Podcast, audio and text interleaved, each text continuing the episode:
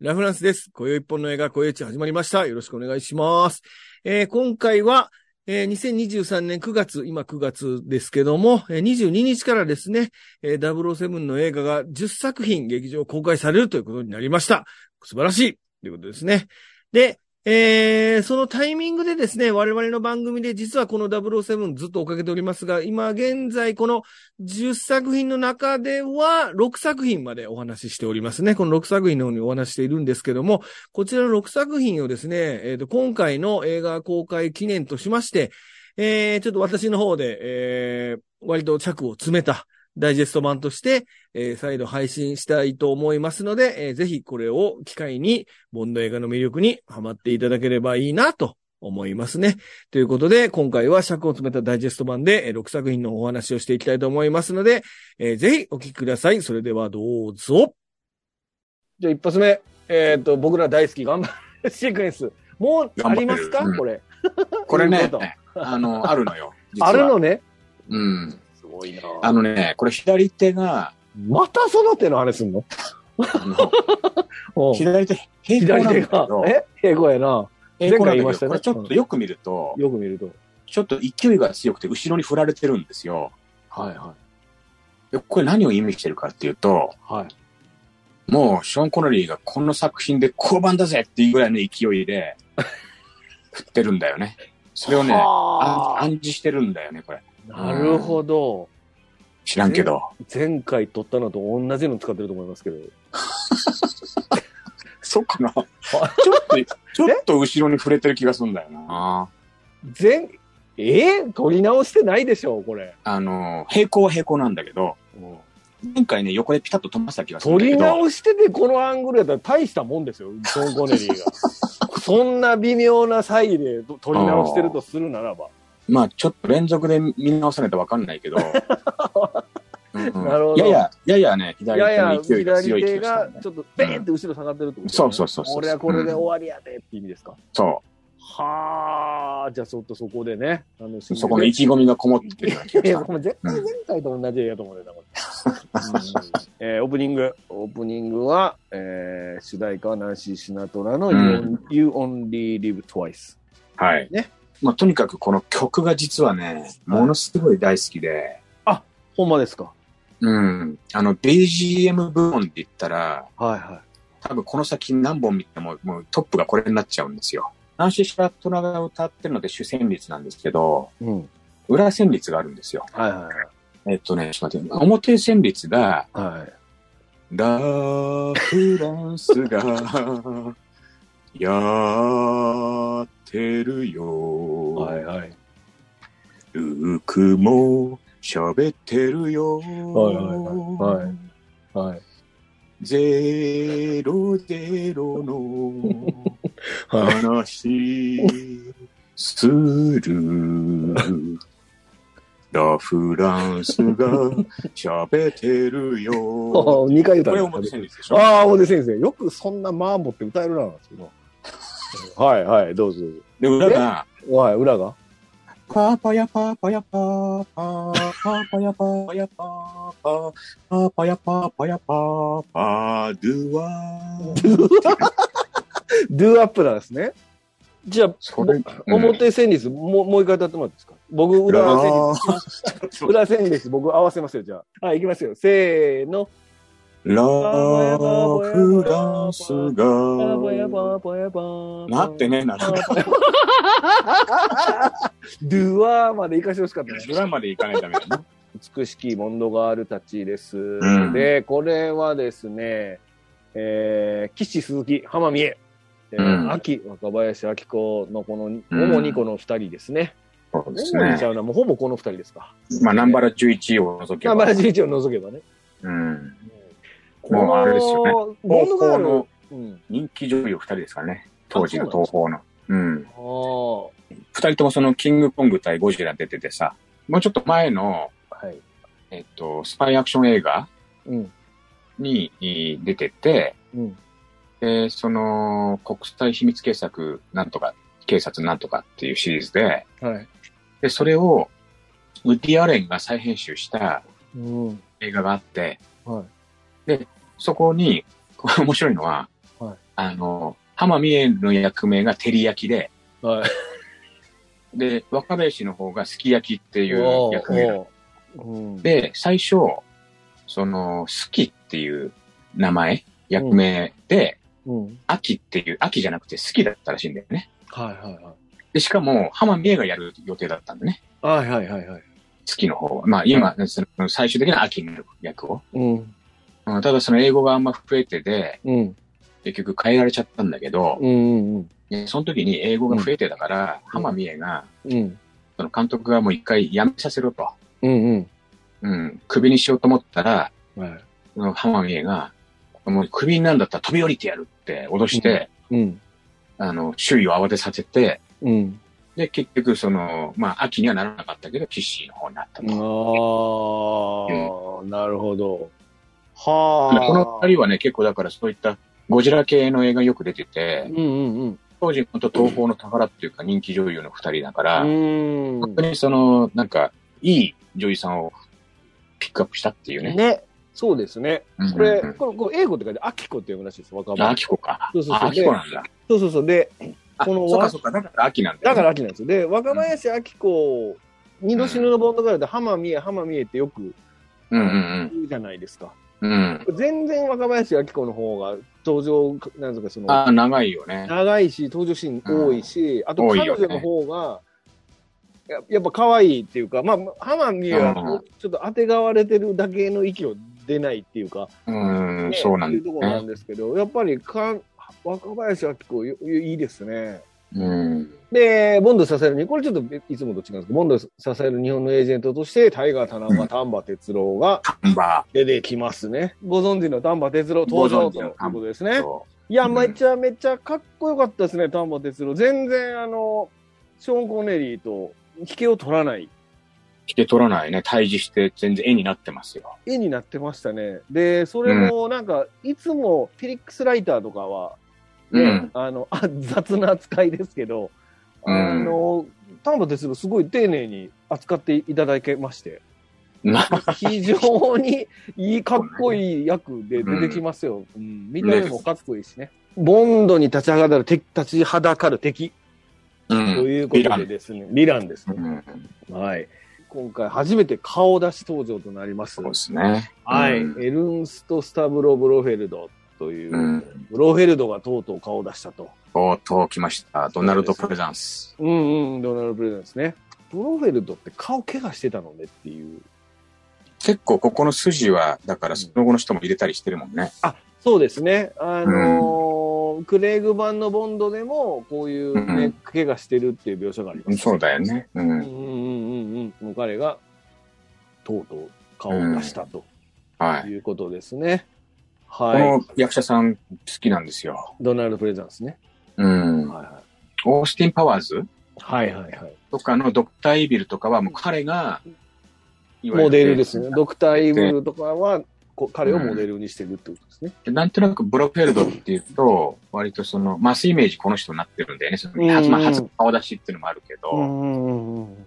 この人の印象が一番強い？はいはいはい。まあ、この彼のイメージがもうブロフェルドのっていうイメージに定着しますからね、今後。うん。うん。で、えー、Q、Q ですね。あの、うん秘密兵器担当 Q ははい今回、今回も出張。前回はナッソーにえー出張しておりましたけども、まあうんそうですね今回も出張ということで、うまあ、ん。Q も日本に来ますと。うんで、まあこれボンドに無理やり呼び出されて、まあネリーを連れてきて、ネリーをネリーと、ネリーとお父さんネリーとお父さん呼呼んでこいっつって。うん、でお父さんが Q っていうね。うん。で、まあ、Q に頼んで、組み立て式のヘリ、リトルネリーを指揮してもらうという。はい。うん。これ Q なんて出番ほんま、ほんま、この、ここだけですよ。だってこれ。そうですあね。のもう5分ぐらい、5分もないかなっていうぐらいなんですけど、ちゃんと日本日本におるんですよ。この、なんていうの？あの、用意、撮影の時の用意スタートのさ、はキューも短めってことだよ。い。もううまい、Q だけに。うん。ああ、なるほど。はい。えじゃあちょっとそこのはい Q、短めの Q 言ってもらっていいですか？Q。Q って言うのね。そう。えーリトルネリーによる大規模な空中戦ということで、今回ね、この Q がわざわざ日本まで来て持ってきたのが、この組み立て式の、これなんですかね、ちミニ、オートジャイロ、ミニジャイロ。うミん。ニジャイロっていうのは、まあ一人乗り用のちっちゃいヘリヘリですわ。うん。うん。を、で、ボンドが火山の方へ偵察に行くんですけども、そこに迎え撃つヘリコプター部隊、敵のヘリコプター部隊との戦いですね。はい。これはまあ見どころの、まあ一つですね。はい。でこれは、えー、まあ前回が海の中での海中でのがもうメインだったんですけど、まあ今回別にこれがメインってわけじゃないんですけども、まあ、うん。ボンド映画において初めての空中戦なんですかね。ぷり見せてくれるよね。うんうん。なんですよね。うなので、これもね、すごい見どころがあるっていうか、見応えたっぷりです。Q がさ、あの、火炎放射器の射程70メートルって言ってんだあ、けど、言ってちましたね。うん。ょっとなんか調べたら、はい。火炎放射器って普通大体20メーターぐらいしか飛ばないらしいんですようん。そんな伸びないですよね、火炎がね。で、実際映画の中でもね、そのぐらいしか伸びてないんだけど、はい。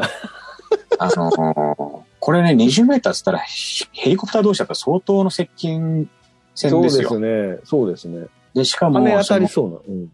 そうそう、そのぐらい近くて、うんうんうん。で当然その前に撃ったら、うんあの、風の抵抗で自分が食らうから後ろにしか撃てないんだけど、うんうんうん。撃つためにもこれ、あの、ゼリー状の燃料みたいなの吹き出すから、うんうんうんうん。相当でかいタンク必要なんだけど、はいはリトルネリーちっちゃいから、そんなに大きいタンク積めないじゃないですか。いはい。はいはいはい。だから、やっぱりその、じしかも射程が短いっていうことで、はい。一回限り、はい。だからもう一発必中のは奥の手、もう最終兵器みまあ一番最初に使ってましたけど、い。うん。一番最初使ってましたね。うん、やっぱね、あの、外したらもうそれで終わりだけですからね。うんうんうんうん。うん。だからもうそれをだから、とにかくボンドの腕を信じて設置したって感じですよね、Q は。ああ、なるほど。熱いじゃないですか、それ。あ、ほう火炎放射器だけに。うん、熱い。そうよ。あちゃちゃちゃちゃってことですか。そうよ。アーチ1よ。えゴールドフィンガーじゃないですよねゴールドフィンガーに繋がってるってことだあ、ゴールドフィンガーに繋がるってことですね。そあの、タイガーが言俺のヘリあるじゃないかとかって言ってたじゃないですか。う。はいはいはい。これ、隠密全然してないぞって。あと、真っ黄色じゃないですか、色。うん。すぐ見つかるっていう、あの。隠密行動用じゃないんだね、きっとだからもじゃあなんで一人乗り用のちっちゃいヘリやねんっていう。謎、謎と思って、案の定でっかいヘリに追いかけられるじゃないですか。まあなんといってもですね、今回の映画の魅力は、うん日本ロケ。もうこれにつきますね。そうですね日本でのロケをまあ観光しているんですけども、まあ前回もちらっと言いましたけど、まあそんな最近の映画とかでやってるようなレベルの日本ロケではなくですね、うんうん。本当にとことん日本ロケやっておりますと。はい。で、えー東京、東は東京から南は鹿児島まで。うん。はい。そこまで、もうそこまでのにわたってロケを行っておりますと。まあ象徴的なのはやっぱりニューオータニですかね。ニューオータニが、えっ、と、いわゆるその敵の、敵のその表向きの会社として出て、大里工業。大里化学ね化学のうん。会社として出てくるのが、この赤坂にあるニューオータニなんですけども、うんこのニューオーニューオータニやっぱいいですね。なんかこうやって、この建物が。なんか、そのままで、こう、ちょっと、基地感があるよね。そうそうそうそう、うん。そのままなのになんか秘密組織がいそうな感じもあるし。うん。うんなんか企んでる感じするよね。そうそうそうそう、そうですね。うん。姫路城も出てきますし、うん。神戸の、神戸港には、船の名前がうん。忍法っていう。忍法ねっていう。に忍者、忍者も出てくるから、その忍法か、うん、そうそうそう。それともその、忍法ジョン・ジェイなのか、忍法ジョンジェ、おなるほど。うん。ランボランボー・ジョン・ジェイ。まあ、ランボーって名前多分こっから取ったんじゃないかな。ー。取ってんやろ、忍法や取ってない。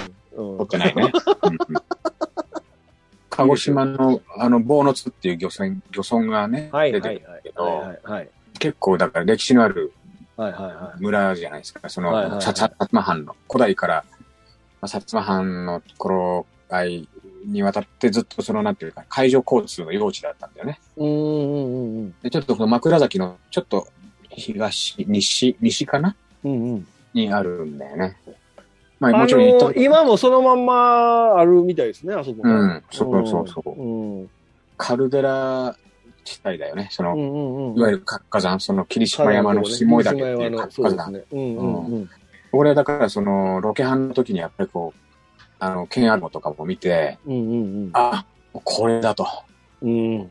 うんこの下だっていうね。うんうんうんうん。だからなんかち、あの、Google マップとかで見ると本当にカルデラいっぱいあるからね、このう辺。ん。面白いいですよ、地形的には。その霧島の山の火山のふ火口の部分がロケットを打ち上げる基地になってるってことですよね。そうだよね。うん。あのアイデアすごい。だから、だからこそそのオープニングのはマグマの映像なわけですよね。そうだよね。うん。で、うん今回の、そう、今回のは他の映画と比べても、やっぱりちょっと日本が珍しいんでしょうね。あの、すごいじっくり見せるんですよ、日本の文化をね。そう、お相撲のシーンとかもそうですけど、もうもそうだし、その結婚式長かったな。結婚式のシーンとか、結婚式のシーン長かったですね。うん。とか、なんかそういう、こう、日本の伝統行事みたいなものを、あと、こう、居合切りとかね、そういうのとかもなんか、じっくり見せてくれてて、だから僕らも不思議なのは、当時の日本が見れるっていうね、だから60年前の日本うん。が今見れるっていうので、うん、なんか今見るとね、ちょっと面白いですね。見方が変わるんで面白いなっていううん。スペクター名物のあの、その、名指ししておいて、隣の人が死ぬパターンね。はいはいはい。お前か、お前か。お前らってやつ、うん。ボーンってやつですね。はい今回あの、2回あります。3日あったね。2回ありましたね。1回目あの、ナンバーイレブンがね、あの、うんボンドを暗殺に失敗して、うんピラニアの餌になそう、ってね。ピラニアの餌になるってもう一個はあの、ぼえっ、と、大大里里がねうんうんボンドと大里二人になる時に、うん大里、これ謎なんです。ボンド殺してくれよかったのにと思いました。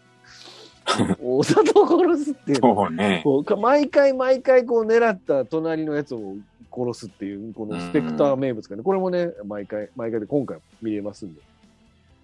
これ、大里を殺した時に、猫ちゃんも、猫ちゃんがね、パー逃げもうびっくりして、もう床ちょろちょろって歩いてましたからね。猫ちゃんびっくりして、パーってで降り降りて、うん。その後猫持ってないんですよね。なんか床をね、ちょこっと歩いてて、うん。うん、可愛い感じだった。そうそう。で、その後ブロフェルト最後にあの爆破ボタンを押すんですけど、うそん。の時猫抱いてないんですよ。うん。うん。話しちゃうんだよね。どうした？って思うあんなにいつもにに抱いてんのに。みボンド見破るのもブロフェルトですしね。うん。そ細かいですね。えっ、と、頑張る日本勢とお約束のタイムリミットということですね。これ、う。うん。えっ、と、日本の、えータイガー、タイガー田中の、えー組織がですね、ちゃん、あの、非日常でめっちゃ訓練してます。訓練してます。はいはいはいはい。で、えーまあ、空手をやってみたり、うん。剣道を居合抜きやったり抜きやったりってことでね、うん。あのーみんなもう日本の国技を駆使して皆さん訓練されてるという面白いシーンがありますと。これ、だからこのね、訓練がちょっとでもマイナスに働いちゃってる時があるのよ。はいはいはい。あの、実際に秘密、秘密基地にみんなで攻めてった時に、うんうん。居合抜きしてたやつが、うんうんババって殺して、うん。うんうんうん。あのー、一回ね、ね。うん刀をね、左右に収めちゃうんですよ。はいはいはいや、収めないでいいだろうと。い。あもう出しとけよと。出してどんどん行ったらいいのに、うんうん。タンニングでバババって切った後、ああ、かっこよくね、こう、癖です左右に収めるんだけど、うんそう、だから訓練の癖ついちゃってんだよ。ああ、なるほどね。うん。うん、それはしょうがないですね。これあの、下の、この姫路城の中であの、手裏剣の訓練やってて、あはいはいはい。これあの、城壁に手裏剣が当たってめっちゃ怒られたらしいですね。あららららら。それいきませんな。それであの、もう撮影禁止になったらしいですね。これあの、それやのに、あの、ちょっとなんか、あの、ゲリラ撮影して余計怒られたってなんか書いてましたねなるほど。ね。はい。それ以来、姫路城ではもう撮影できませんということで。これも二度死ぬのせいということで。あと、お約束のタイムリミットということで、またこれは、あの、ボンド名物のうん。タイムリミット、あと何秒で、なんとかせにゃみたいなやつはいはいはい。まあ今回は、さ、はい。今回のそのラストハラハラがさ、はいはい。鍵が硬いっていうね。鍵が硬いっていうのと、あの、ボタン1個で宇宙船爆破できるんやっていうのが、すごい、うん。いや、っていうかさ、ゴールドフィンガーだっけ？はい。爆弾をいろいろこう、そうですね。核の、ね核爆弾が入ってる。配線をどうしようとか、ああいうのはわかるけど、はいはい鍵硬いのかよっていうね。そうですね。そこがハラハラポイントかハラハラボイント、そうですよね。うんはい。で、目の、わかりやすく目の前にカウンターがあってね。うん。いや、もう今回は、まあ、5秒前で止まると。そうねというこ。とですね。はい。もうこの何秒で止まるがい、いちいち洒落てると言いますか。まああ、これあ。はきっと5作目だから5、5秒で止まってるでしょうね。うん、なるほどね。ううんん。っていうね、このいつものタイムリミットあるあるが。まあ、ちょっ今回もと油さしとけば7で終われたのかね。だから。ほんまですね。でも、ちょっと、今、写真見る限り、もう油差しても11とか15ぐらい止まってたと思いますけど。ああ、そっか。だから7に合わせるんですかね。だから、ボンドはやっぱり。そうだよね。うあん。7無理やったから5にしたみたいなところですけど、ねうん。5作目やしとか言って。そうね。はい、じゃあラスト。ラストですね。まあ、今回のラスト、ラスト。これほんま、毎回海で救救命ボート乗っとんなと思いましたけど、あのうんラストはこれまたあの、えっと、敵の基地を爆破したら、もう火山みたいにこうバーンって噴火しちゃって、はいそこから、えー海を泳いで逃げて、うん。で救命ボートに乗ってと。う。んね。まあもう本当にこれは、お約束ですよねお。約束で、ドクターノーもそうでしたし。これね、あのー、飛行機が救命ボート何個か落とすじゃないですか落とし。てましたね。で、その忍者部隊も一緒に逃げてきて、逃げてて、みんなで乗るわけですよ。乗ってましたね。だけど、ボンドとね、石井は二人で一個使うわけじゃないですか。そうですね。これね、タイタニックだったら怒られてますよ。いやいや、乗れてない人いないでしょ。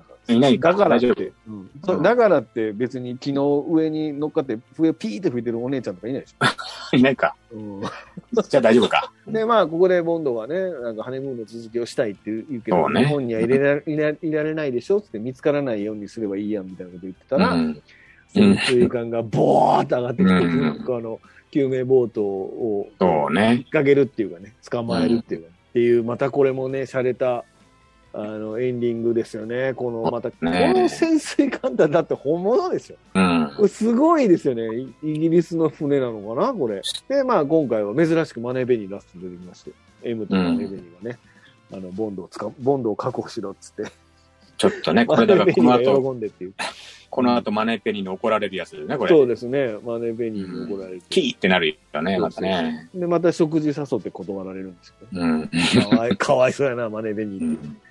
はい。これでもね、結構、とんでもないよ、エンディング。あのー、うん。キッシーか。あのーこの火山はね、まあ、あの、火山じゃないって言ってたんだよ。うんうんうんうん。これ、火山にしちまいやがったからね。あ、ちょっと待って。うんだから今も活火山になっちゃったって言いたいわけですか？そういうことなんだよね。ああ。これじゃあん今噴火してるのはもうボンドのせいってことですか？ボンドのせいだね、これ。ああ。うん。それはちょっとダメです。すいません、なんか、そんなことしか言えませんでした今うん。